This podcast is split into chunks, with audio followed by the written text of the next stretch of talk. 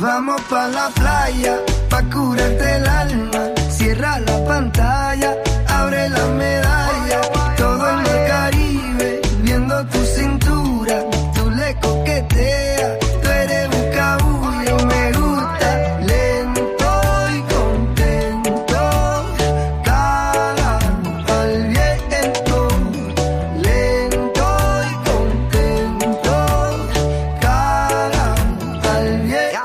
Nessa vibe de Pedro Capó, ao som de Vamos à la Playa, que começamos mais um podcast do Boleiros Insanos.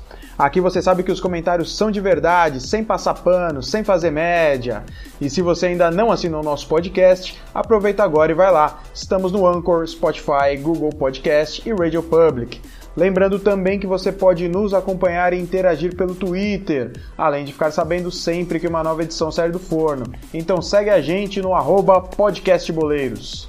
Eu sou o Caico, hoje na missão de organizar essa bagunça, então fecha aquela janela anônima, ajeita o volume no foninho e cola com nós. Para você que quer opinião sobre futebol sem enrolação, saber aquilo que todo mundo viu, mas ninguém teve coragem de falar, Começou mais um podcast do Boleiros Insanos. E nosso time da resenha de hoje vem com ele, que não pode ver o muro que quer ver a vista lá de cima, a imparcialidade em pessoa. E aí, Pepe, o que você achou dessa rodada do fim de semana? E tá muito ansioso para esses jogos do meio aí da semana? Fala Caico, companheiros de bancada, um grande abraço aí para os nossos ouvintes do podcast. É, a última rodada que deixou o Flamengo aí mais próximo do título, né? Fez ele se distanciar dos primeiros colocados ali. E agora essa semana a gente tem aí na próxima rodada o clássico aí do segundo e terceiro colocado, que pode definir muita coisa ainda nesse campeonato. É, já já a gente fala disso, mas completando o nosso time de hoje, tá ele, nosso limão humano, ele que anda enxergando mais que o vidente Carlinhos. E aí, Dani, tudo certo? Firmeza, Caico? Fala, Pepão, ouvintes do podcast, tudo tranquilo? Vamos lá, né? Final de semana muito ruim pro, pro nosso querido palestra, mais distante na luta aí pelo título. E o Mengão voando baixo, né? É, voando baixo. Colocou a mão na taça, na minha opinião, mas já já a gente fala disso. Eu acho que merece, né? Esse podcast ser começado com esse resultado trágico do Palmeiras em casa, né? Tinha tudo ali para pegar o time do Galo, que vinha capengando, conseguir os três pontos, né? Que eram fundamentais porque já sabia do, do resultado do Flamengo, então já entrava com essa necessidade. Mas fez um primeiro tempo ali morno, o pessoal meio desligado, tomaram um gol que, pelo amor de Deus, uma, uma desorganização tremenda do sistema defensivo. Depois não teve força para virada, né? Conseguiu um empatezinho ali e um ponto que não resolve muita coisa. O que, que você acha, Dani? Esse resultado. Quão ruim foi esse resultado? Ah, o resultado foi muito ruim na, na luta pelo título, né, Kaique? Mas o Palmeiras oscila demais, oscilou muito após a parada da Copa América. Na verdade, parece que o time desandou e não se encontrou até agora engatou aquela sequência boa no início do trabalho do, do Mano Menezes, aquelas cinco vitórias, mas como nós havíamos comentado em episódios anteriores, uma tabela que favorecia o Palmeiras e, e até a gente também mencionou o fato que provavelmente ele ia ter tranquilidade após aquela chegada muito contestada. Palmeiras muito apático no primeiro tempo, né? Como você bem falou, uma equipe que entrou desligada, não sei se de certa forma soberba, achando que poderia fazer um gol a hora que bem quisesse, mas o fato é que não fez absolutamente nada no primeiro tempo, foi inofensivo, continua com aquela proposta de troca de passes, realmente parece que é um time que tenta jogar mais com a bola no chão, mas aquela troca de passes inofensiva, inoperante, nenhuma jogada aguda, nenhum perigo. Pelo contrário, né? O Everton fez dois milagres antes do Palmeiras levar 1 a 0 um gol realmente inexplicável. O cara do Atlético pega a bola na intermediária ali do, do campo de ataque, caminha, sei lá, 10, 15 metros sozinhos, vai para lá, vem para cá, tem tempo de chutar cruzado, ninguém chega nele. uma falha defensiva realmente terrível. E no final sobra o talento do Dudu, né? Como um certo alento, mas é aquilo que também já comentamos. É um time completamente dependente do rapaz, né? Parece que não tem mais ninguém capaz de decidir. Eu achei a, a escolha do Mano, a entrada do Davidson para jogar junto com o Borja, assim, horrível. Não gostei da substituição, achei muito ruim. E ficou difícil agora a luta pelo título, né? Já imaginava isso, o Flamengo se reforçou demais, o Palmeiras manteve o elenco, mas isso não se mostra o suficiente para ganhar esse campeonato, não está se mostrando. Enquanto o Flamengo se reforçou muito, trouxe oito jogadores titulares, muitos ali decisivos. Então eu vejo o título realmente deu uma distanciada, tem uma sequência mais tranquila agora, tem teoricamente um, um, clássico assim nunca é tranquilo, mas o Santos vem muito desfalcado, né? Pode ser que o Palmeiras consiga dar uma respirada, mas acho muito difícil levar o título brasileiro. Ah, concordo com você, vejo o título mais distante ainda, né? O Flamengo tem tudo para levar, todos os times que chegaram nessa pontuação ou próximo disso nessa rodada foram os campeões. Né? Bateram aí pelo menos 50 pontos e o Flamengo já tem mais que isso. Então vai ficar muito difícil. Mas quero saber dele também que não pende para um lado nem para o outro. Então para você foi bom o empate, né, Pé? Ah, muito pelo contrário, viu? Empate frustrante, eu diria, aí do Palmeiras. É, concordo com vocês, o time completamente morto no primeiro tempo, né?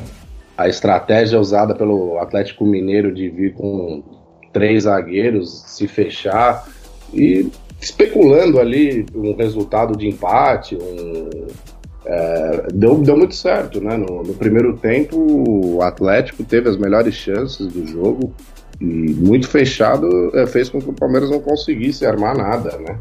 É, quase não teve chance de gol, é, só teve uma finalização ali já no final com o Gustavo Gomes ali de cabeça. E o Palmeiras muito mal mesmo, dependente do Dudu, estava muito bem marcado no jogo. Nenhum outro jogador tentou se apresentar para uma jogada, um, uma triangulação. E, e, o mole, né? Que a, falar do mole que a defesa deu no gol do Atlético ali também, né? Deixou o volante do Atlético dominar a bola na intermediária é, chegou como quis ali na entrada da área, o Gustavo Gomes o Vitor Hugo se afastando no lance ali, até que o jogador entrou na área, fez a batida cruzada e abriu o placar. Mas o gol já estava já estava maduro, né? Já estava para sair ali em outros lances ali que o Everton fez boas defesas. E o destaque negativo é esse, né? A apatia do Palmeiras no jogo que, que não é condizente com o time que está lutando pelo título. É, completamente. Já sabia é, do resultado do Flamengo, né, que havia vencido a Chapecoense é, no domingo de manhã. É, sabia que era extremamente importante uma vitória para continuar nessa busca pelo título, brigando ali com a diferença de três pontos para o Flamengo.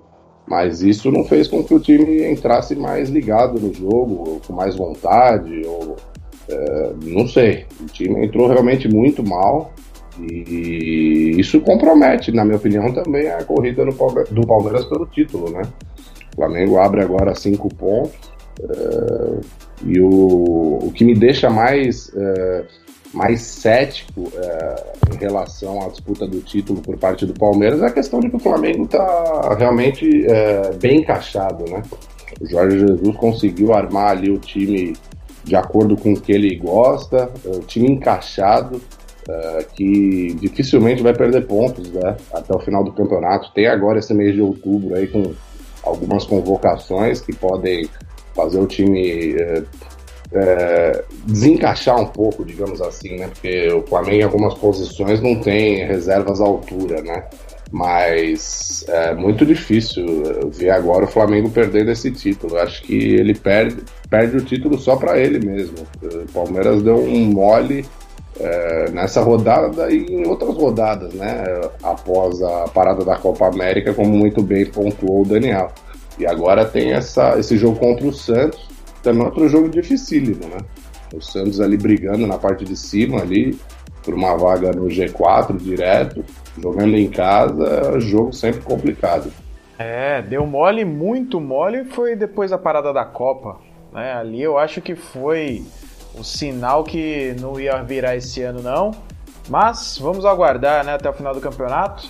É, mas antes de falar do próximo jogo, né, que é um clássico, acho que a gente pode dar uma olhada aí no que aconteceu com o Santos. Não que seja de preferência desse humilde programa, mas Pepe, o que, que aconteceu com o Santos na rodada do fim de semana? Fala aí como você viu esse desempenho, né? Jogou contra o Vasco. E aí? É, Caico, é como a gente vem pontuando aí nos últimos programas, aí nos últimos episódios do podcast, o Santos ele ainda não readquiriu o seu desempenho no campeonato, né? Ele vem oscilando bastante, mas nas últimas rodadas, pelo menos, é, voltaram os resultados, né? Já havia ganho do CSA na Vila Belmiro e agora foi lá em São Januário conseguiu essa vitória fora de casa, gol do menino Tailson, que parece ser mais uma joia aí da Vila Belmiro, né? Santos que é especialista nesse tipo de revelação de jogadores lá, parece que é uma fábrica de jogadores, toda hora um jogador é revelado, muitas vezes até por necessidade, né? A gente sabe que o Santos tem esses problemas financeiros, aí não tem o mesmo orçamento que, os, que outros clubes grandes do futebol brasileiro e acaba tendo essa saída aí nas categorias de base. O Santos foi lá, ganhou de 1 a 0 do Vasco e resultado importante, né, para consolidar o time aí no G4 ainda mais.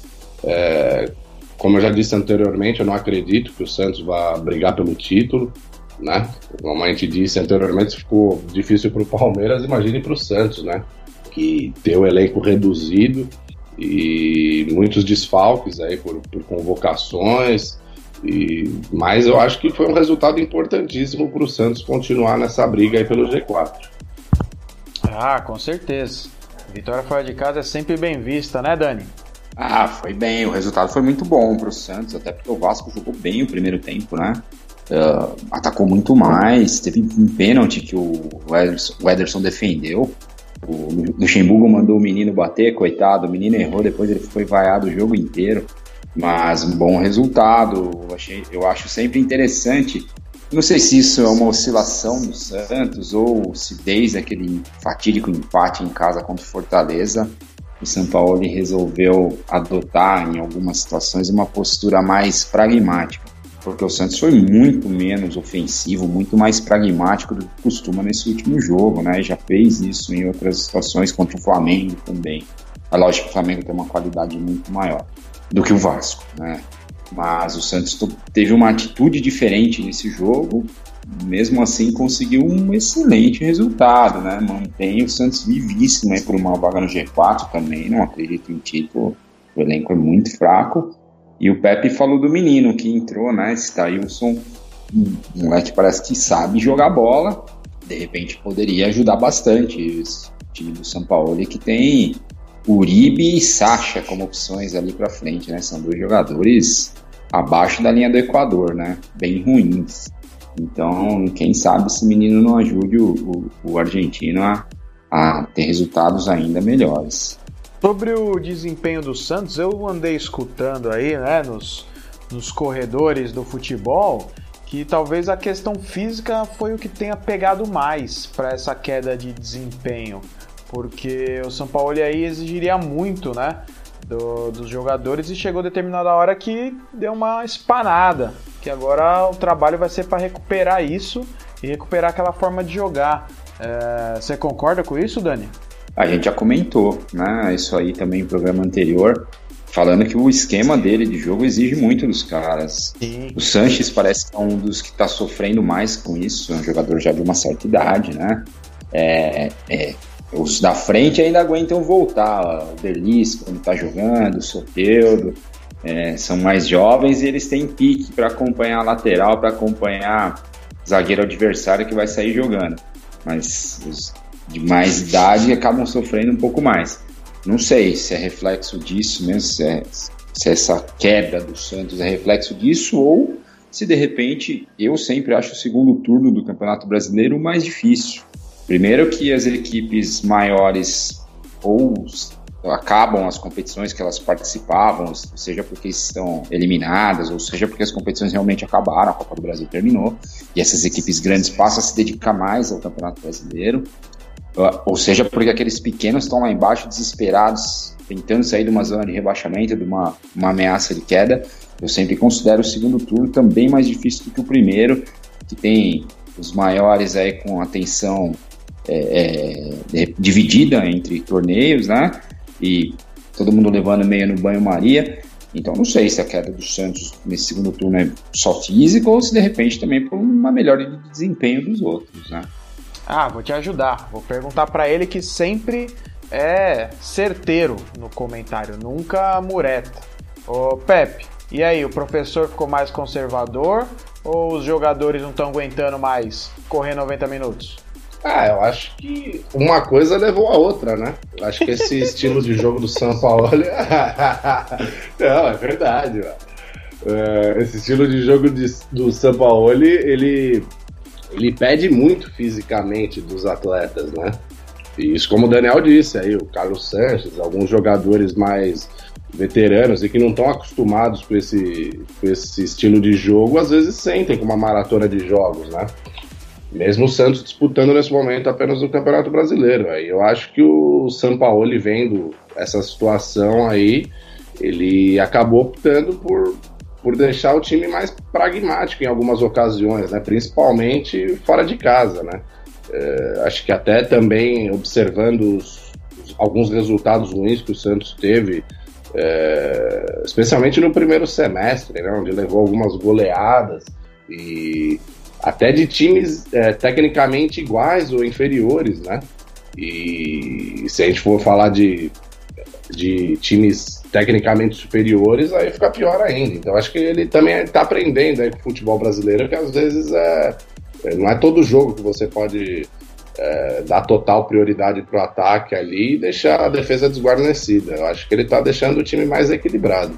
Boa, e já aproveita e fala o que você espera aí desse clássico que vai acontecer na quarta-feira. Santos recebe o Palmeiras na Vila Belmiro.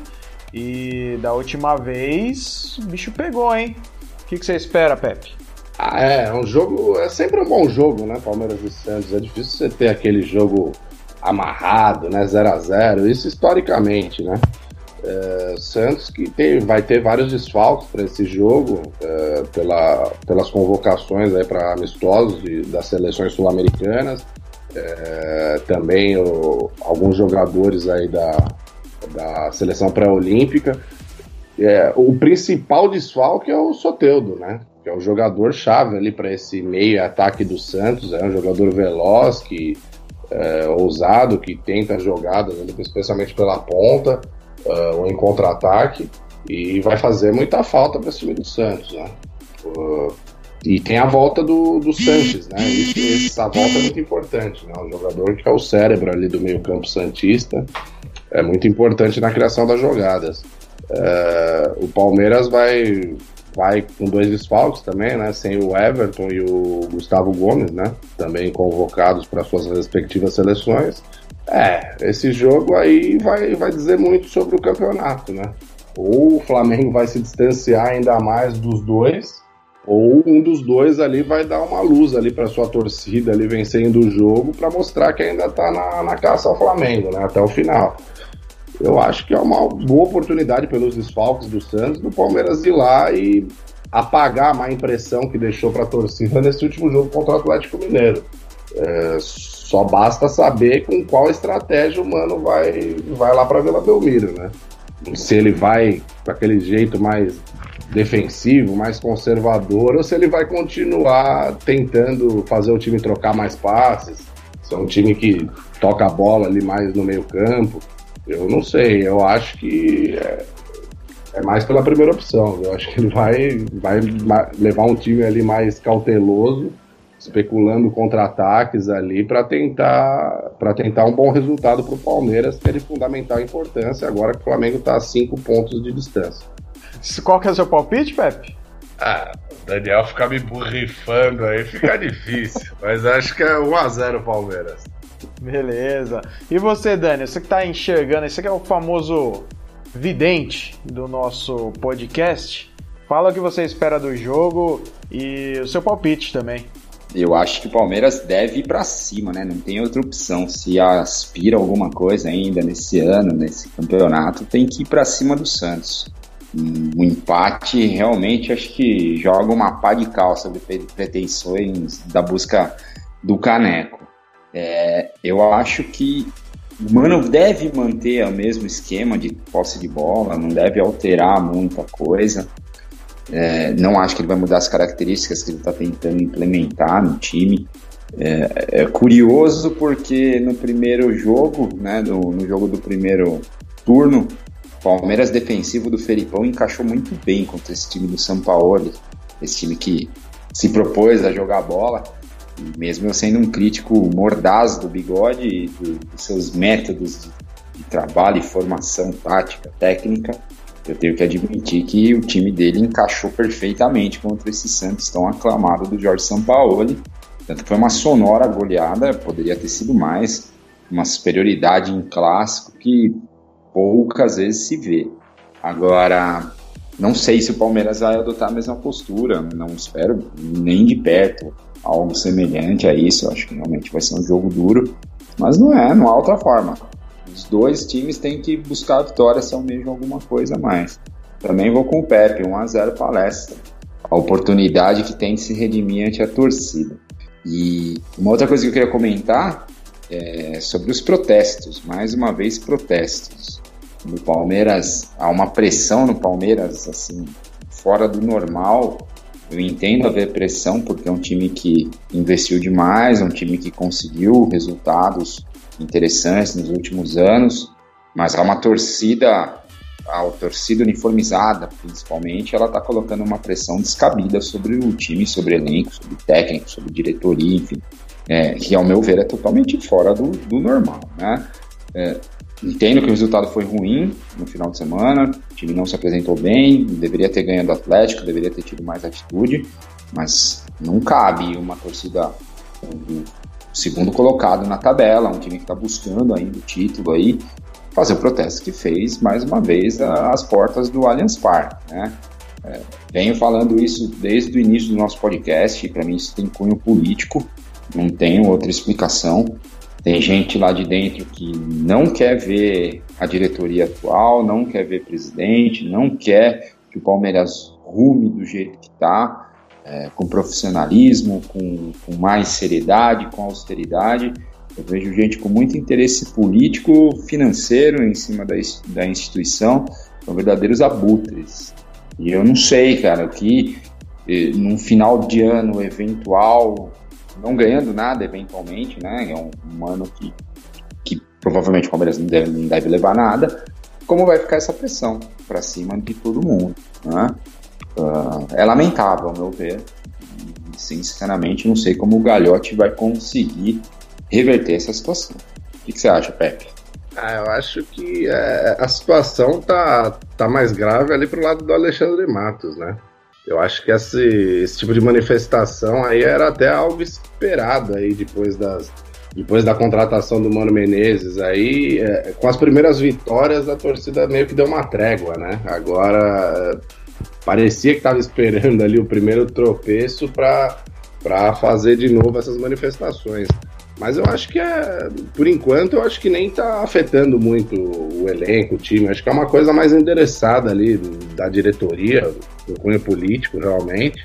Acho que os protestos são em relação ao Alexandre Matos, as contratações que ele fez, né? Que se mostraram erradas, né? Nesse ano. Ele te, fez algumas apostas ali, principalmente o Carlos Eduardo, Felipe Pires, uh, o Arthur Cabral. Esses dois últimos aí nem nem tão mais no elenco, né? Foram apostas que não deram, não deram resultado prático, né? E a torcida vendo o Flamengo aí com praticamente todas as suas contratações virando titulares, é, foram outro, ou, ou, outro nível de contratações, né?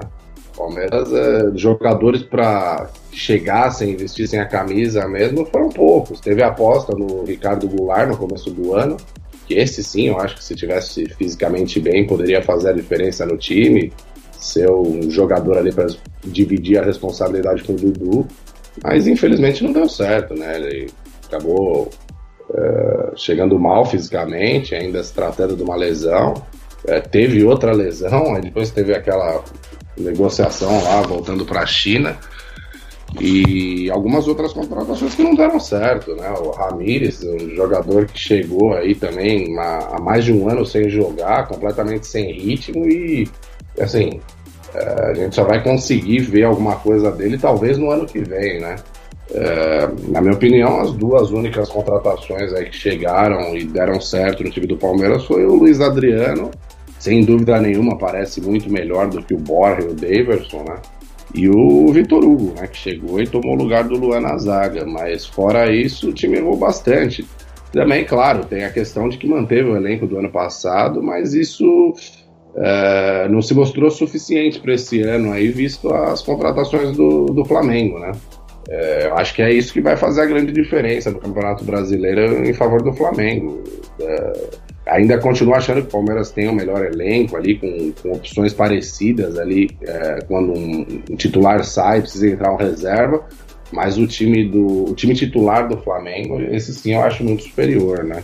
Eu acho que é o que está fazendo a diferença nessas, nessas rodadas até aqui do brasileiro, principalmente porque o Jorge Jesus não está é, poupando muitos jogadores, né? Agora tem poucos jogos aí restando para o final da Libertadores e ele é, não poupa muito, né? Não muda muito o time. Ele parece que tira só os jogadores que estão fisicamente desgastados ali. E isso tem dado mais rodagem para o time, né? O time está encaixadinho e, e, muito difícil, né? Que perca pontos aí, que comprometa essa corrida pelo título do Flamengo. Por isso que eu acho que ficou difícil e a torcida, a torcida vai ficar aí, infelizmente, na minha opinião, mais um ano sem título, né? é, como foi em 2017, algo que para as pretensões do Palmeiras, né, para o investimento é, que o Palmeiras vem tendo nesses últimos anos, é, chega a ser frustrante, né? Eu acho que a torcida organizada é, pode ser a questão com viés político ali, mas é, é, ela também traduz também um pouco da insatisfação da torcida comum do Palmeiras, né, com esse tipo de, de situação. É, e Vamos ver se serve como exemplo aí para que o time nas próximas temporadas tenha mais critério né, nas contratações. Que não vá correndo aí atrás de jogadores duvidosos, aí pagando fortunas, para que eles sejam uh, contratados como apostas apenas, né? É melhor o Palmeiras esperar oportunidades pontuais ali e ir para cima de jogadores que realmente tragam resultados para o time já a curto prazo, né? Que cheguem e resolvam as carências do time, que a gente vem falando aí já há muito tempo, problemas no, na criação de jogadas do meio campo, é, falta de, de eu não diria, é, não é nem falta de vontade, né? A, a, vontade não falta esse time. Eu acho que o problema é a criatividade mesmo, né? O time muitas vezes depende do Dudu só ali na criação das jogadas e não, não tem muita afluência. Acho que precisa de um jogador, de outros jogadores diferentes para dividirem essa responsabilidade com o Dudu. É, eu concordo. Acho que falta jogador de mais decisivo, como o Flamengo esse ano contratou muita gente capaz de decidir jogos. Acho que o resultado está aí, está em campo, está na tabela também, né? Eu, hoje também eu, eu, vi uma notícia, ontem na verdade, eu, eu, ouvi uma notícia na rádio sobre um suposto interesse do Palmeiras no Jorge dos Santos. É, a gente havia comentado sobre isso, né? Que o menino joga bem e, e poderia atrair a atenção de, de outros clubes com melhor aporte financeiro. E se eu sou Palmeiras, não vou só atrás dele, não. Vou atrás do Vitor Ferraz também, que é outro bom lateral. Porque os dois laterais que o Palmeiras apostou pro ano passado esse ano, eles sinceramente não têm essa bola toda, né? Ah, sem dúvidas. O, o Jorge é muito bom jogador, né? Ele teve, teve uma passagem rápida ali, né, pelo Mônaco, né, na, na França, depois que ele saiu do Flamengo, mas desde o Flamengo ele mostra ser bom jogador também. É que o Palmeiras tem, tem esse problema aí, que eu acho que o Diogo Barbosa ele nunca, nunca foi o jogador que ele era no Cruzeiro, né? Desde que ele chegou ao Palmeiras aí, ele até fez alguns bons jogos, mas não mantém aquela regularidade. Da mesma forma o Marcos Rocha, né? O Marcos Rocha eu acho que até apresentou mais do que o Diogo Barbosa nesse tempo aí de Palmeiras, mas também não é aquele jogador que você pode confiar 100%, principalmente em, em jogadas ali na defesa, né? Ele leva muita, muitas bolas ali nas costas dele. É, também tem deficiência ali em bolas aéreas, ali quando ele tem que marcar alguém ali dentro da área. E seria, talvez, se o Palmeiras conseguisse bons nomes aí é, disponíveis no mercado, seriam, seriam por exemplo, essa, essas duas alternativas que você deu aí seriam bons nomes para compor esse time do Palmeiras. Mas eu acho que a prioridade é um ponta, né? Um ponta que, que chegue ali para jogar ali do lado oposto, né? O Dudu. E também acho que um meia também. Não, não, sei o que você acha. Eu acho que nenhum desses meias do elenco do Palmeiras aí também se firmaram como titular.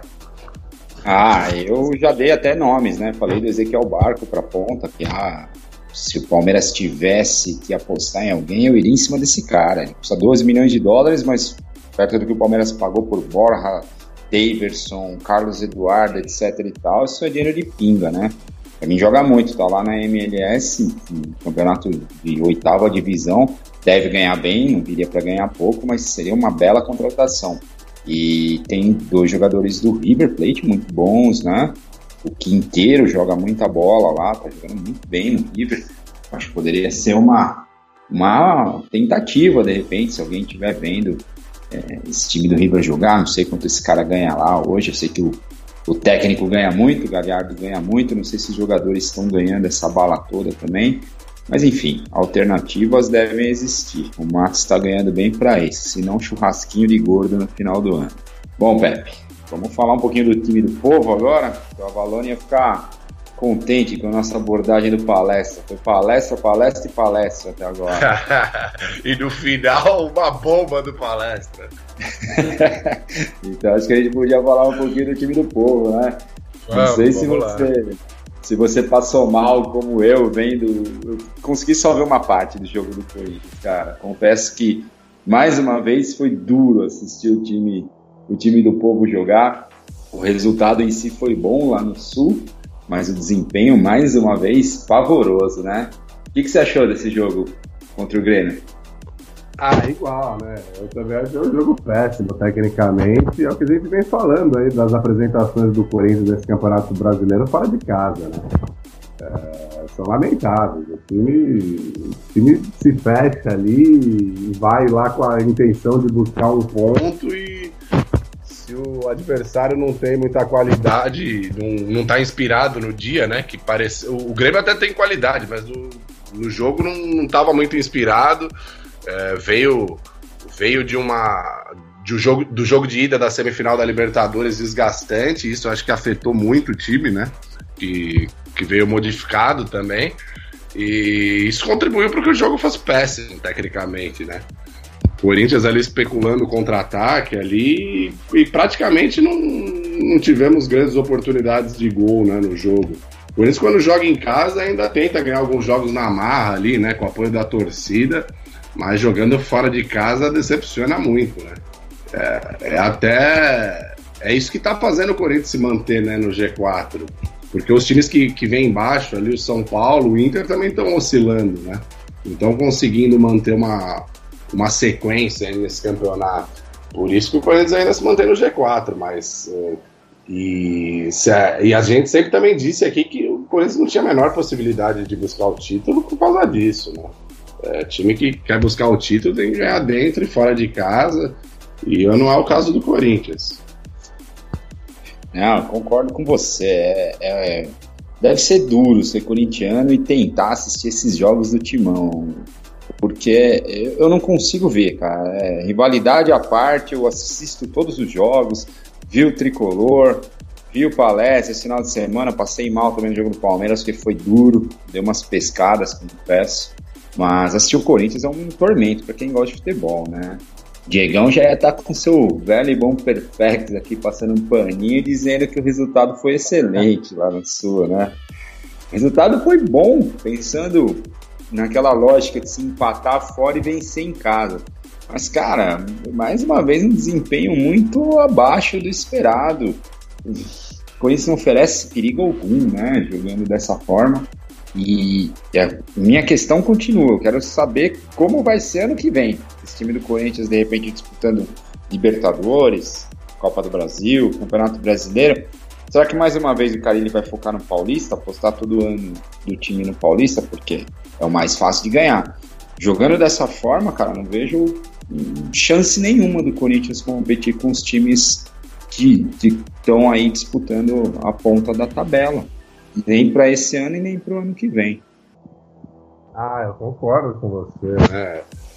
É que uma hora, uma hora a torcida do Corinthians também vai começar a perceber essa estratégia, né? Do time aí de, de ganhar o, estadual, tentar chegar forte ali na Sul-Americana, que são campeonatos com qualidade técnica bem abaixo dos outros, né?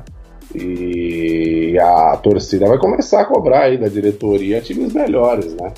Acho que está nesse momento satisfeita aí pelos últimos anos, é, últimas conquistas que o Corinthians teve nesses anos recentes, mas é muito pouco. Pensando em competições mais disputadas, tecnicamente mais, mais é, elevadas, fica realmente muito difícil. O Corinthians precisa de, também de alguns nomes aí para reforçar o elenco para dar condições também do, do Carilho ou quem tiver ali no comando técnico é, poder fazer o time jogar com mais fluência, né? Sem ser esse jeito aí que a gente que a gente dorme assistindo, né? Que o Corinthians já vem jogando há anos. Então, mas essa história de novos nomes, pô, já projetando o próximo jogo do Corinthians, o Corinthians vai jogar agora em casa contra o Atlético Paranaense. Entendo que o Atlético Paranaense foi o campeão da Copa do Brasil mas não é um time temível assim. Eu já vi setorista hoje comentando que ele vai entrar com Ralph e Gabriel no meio-campo. Pô, você pode ter, sei lá, o Falcão, o Redondo jogando de volante, que o cara vai entrar com dois defensivos em casa contra um time médio, cara. Então, não sei se passa só por uma troca de nomes de jogadores no elenco. Acho que sim, precisa de, de reforços, lógico, mas passa muito pela mentalidade do técnico, né, cara? É um jogo que o Corinthians tem que ir para cima do Atlético Paranaense em casa, tem que colocar um time que ataque, que cria alternativa e, e tente fazer o resultado. Pode até perder o jogo, ok, pode ser uma circunstância, mas ao meu ver, assim não tem cabimento nenhum ele entrar com dois volantes de contenção. Não sei o que vocês acham aí. Ele, ele precisa também ter essa noção, né? Que principalmente jogando em casa, o Corinthians não precisa jogar né, com dois volantes ali na marcação. Pode arriscar um pouco mais, de repente colocar colocar na linha de, de, de meias ali o, o, o, Wagner Love com o Matheus Vital, o Sornosa. É que agora, para esse jogo aí, ele não vai ter né, o Sornosa nem o, nem o Pedrinho, mas ele pode, ele pode arriscar, sem dúvida nenhuma, algumas alternativas mais mais ousadas né, em determinados jogos, mas eu acho que contra adversários mais fortes o Corinthians tem que jogar de forma mais defensiva mesmo, porque eu acho que não, não tá tão encaixado esse time aí como estava em 2017, por exemplo. Eu acho que é um risco que ele pesa na hora de montar o time. Ah, deixa eu atuar não, como. Deixa eu atuar como comentarista aí nessa resenha de vocês. Concordo, não tem cabimento é, jogar tão defensivamente assim. E quando tem a opção de escalar, faz essa opção de escalar dois volantes que é bola pro mato, que não constrói nada. É complicado isso aí, né? A torcida, a própria torcida do Corinthians já tá por aqui com o cara. Como que não propõe jogo? Aí consegue um resultado bom aqui, um resultado bom ali, vai tampando só com a peneira, mas esse estilo aí já, já deu o que tinha que dar, na minha opinião. Né? Vamos ver. Bola pro mato que o jogo é de campeonato, né, Caio? Então, mas de campeonato qual? Porque não vai ganhar os, os grandes campeonatos. Vai viver de paulista. Vai. vai viver de paulista, já, pelo amor de Deus, prefiro passar em branco. Com todo o respeito, ou com toda a falta de respeito que o Paulistinha merece. É, então, mas a questão é essa.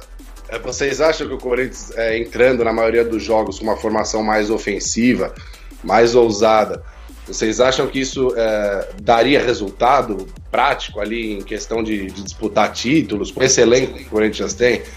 Ah, acho que soma mais pontos sim, Pepe. Acho que soma mais pontos, pô. Você tem. Você deixa de ganhar jogos porque você tá priorizando não tomar gol. Quando você pode tentar armar o time de uma forma diferente. Uh, no comentário até do Renato Gaúcho no jogo do Corinthians, no final né, do jogo do Corinthians com o Grêmio, Renato Gaúcho deu uma alfinetada e ele tá certo nesse ponto. É muito mais fácil você postar ali um monte de cara em cima da linha do gol, ou dar pontapé, destruir jogada, bola pro mato, não acerta é, 70% de passe no jogo. É muito mais fácil fazer isso aí ficar com um ponto no final do que você tentar propor alguma coisa. Mas futebol é gol, né, rapaziada? Não tomar é importante. Não, eu, eu já, mas eu vejo dois pontos aí. Eu vejo duas, duas situações. A primeira é que se o Corinthians tivesse uma proposta de jogo diferente, tivesse mais alternativa, poderia ter ganho a Sul-Americana, que é um campeonato B. Eu não Exato. acredito no Corinthians ganhando campeonatos mais fortes. Não acho que vai ganhar, não tem como. Pode jogar com 11 atacantes, não vai ganhar de Flamengo e de Palmeiras. Tá numa colocação ali ótima, que é, eu acho que condizente com o que esse elenco custa, com o que esse elenco vale. A questão é que para jogar dessa forma, você não precisa. O Corinthians tem um elenco caro, bem caro. Tá abaixo de Palmeiras, Flamengo e São Paulo, né? Logo depois ali vem o Corinthians, Santos, mais ou menos juntos ali. Para você jogar dessa forma, você não precisa de um elenco tão caro. De repente você pode se estruturar um pouco mais, pagar a dívida do estádio, enfim, não sei o que pode ser feito com dinheiro e não dá na mão do cara esses jogadores de valor mais elevado, sendo que será que ele vai utilizar? Não sei, cara. Dá pra ele meia dúzia de volante aí, barato, sobe da base, que vai servir da mesma forma. Então acho que para mim são esses dois pontos. Né? E, e, a dureza que é ver futebol, né, cara? Eu vejo um descontentamento geral da torcida, que o Pepe comentou. Acho que uma hora vão entender essa estratégia de disputar os campeonatos mais fracos e talvez comecem a questionar muito essa filosofia aí que impera há muitos anos. A diferença é que nesses últimos anos o dinheiro não entra de forma tão abundante e a dificuldade para bater de frente com os mais ricos. É, acho que é isso aí, né, do Corinthians.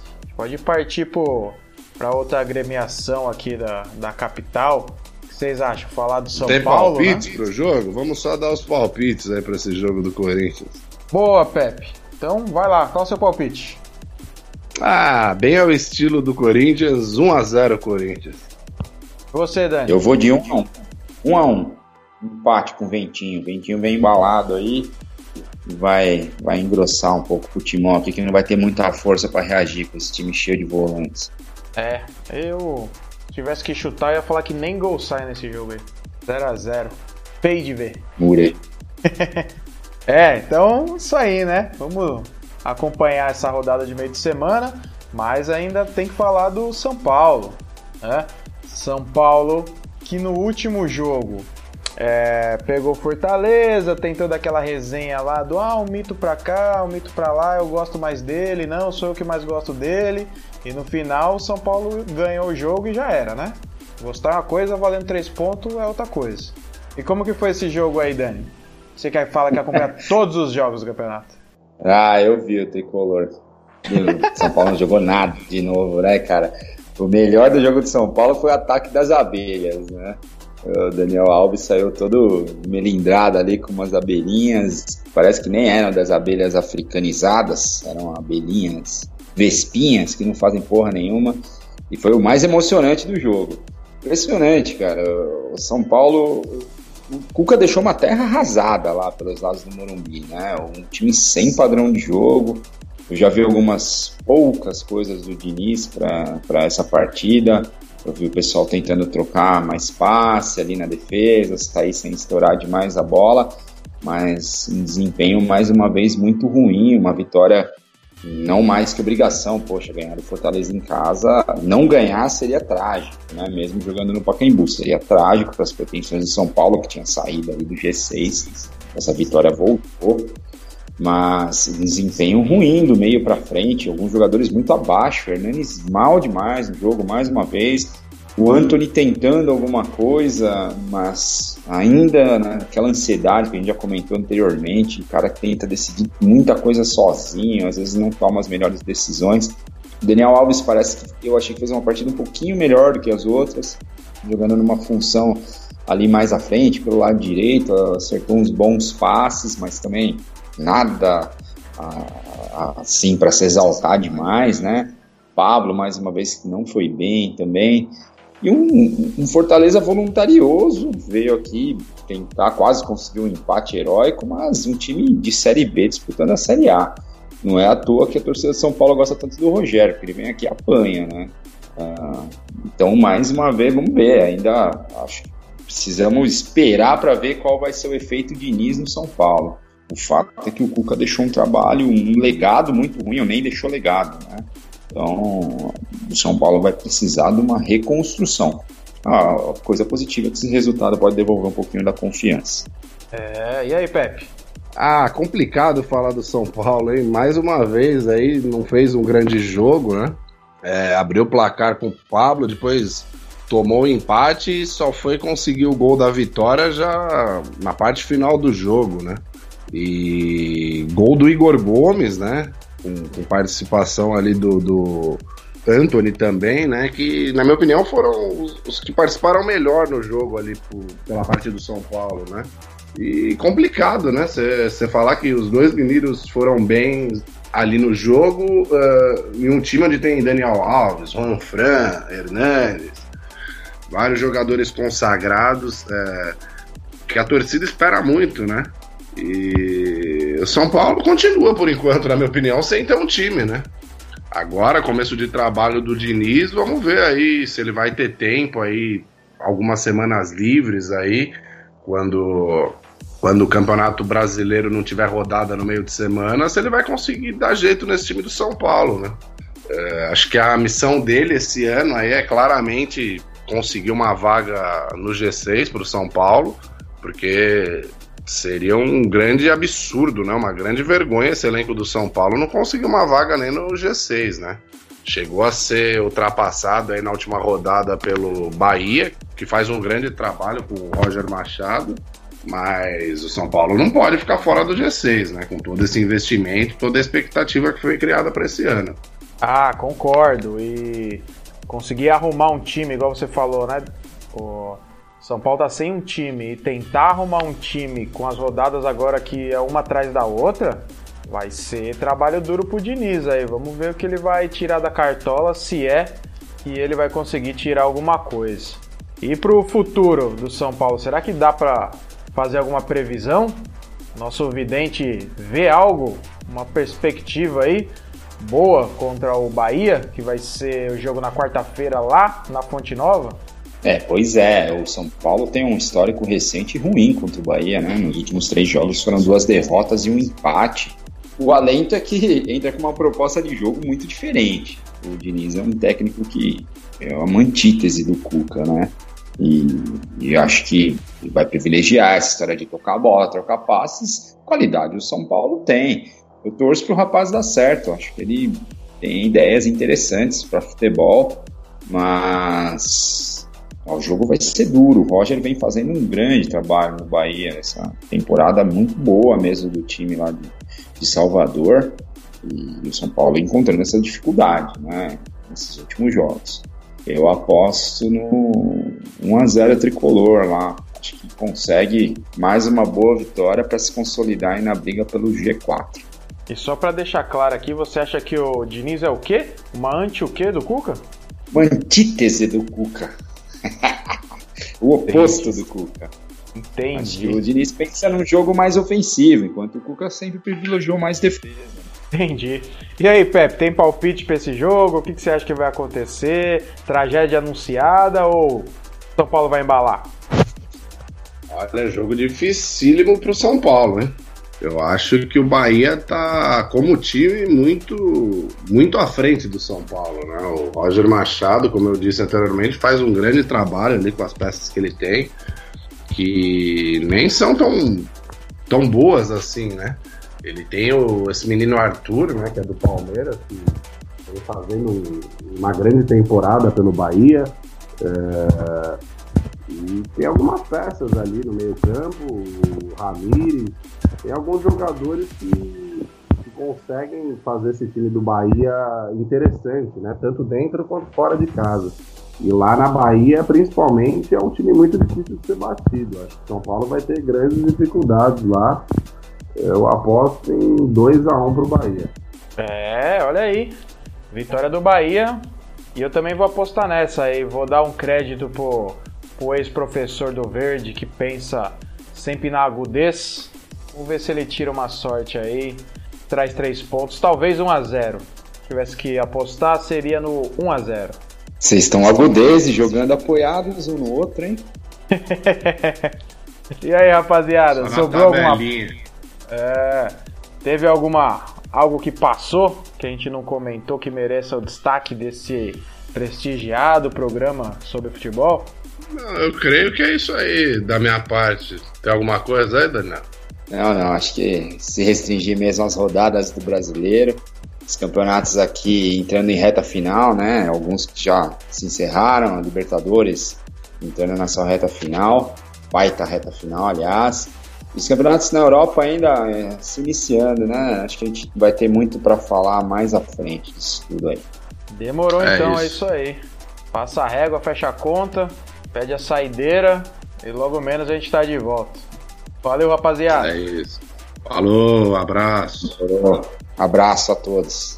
É isso aí, estamos chegando ao fim dessa edição, mas tem mais boleiros insanos ainda essa semana, com muita informação, resenha e daquele jeito que você já conhece, sem enrolação. Então segue a gente no Twitter, no podcastboleiros, e para ser avisado sempre que um novo programa sair do forno, assina lá nosso podcast. Estamos no Anchor, Spotify, Google Podcast e Radio Public. Valeu!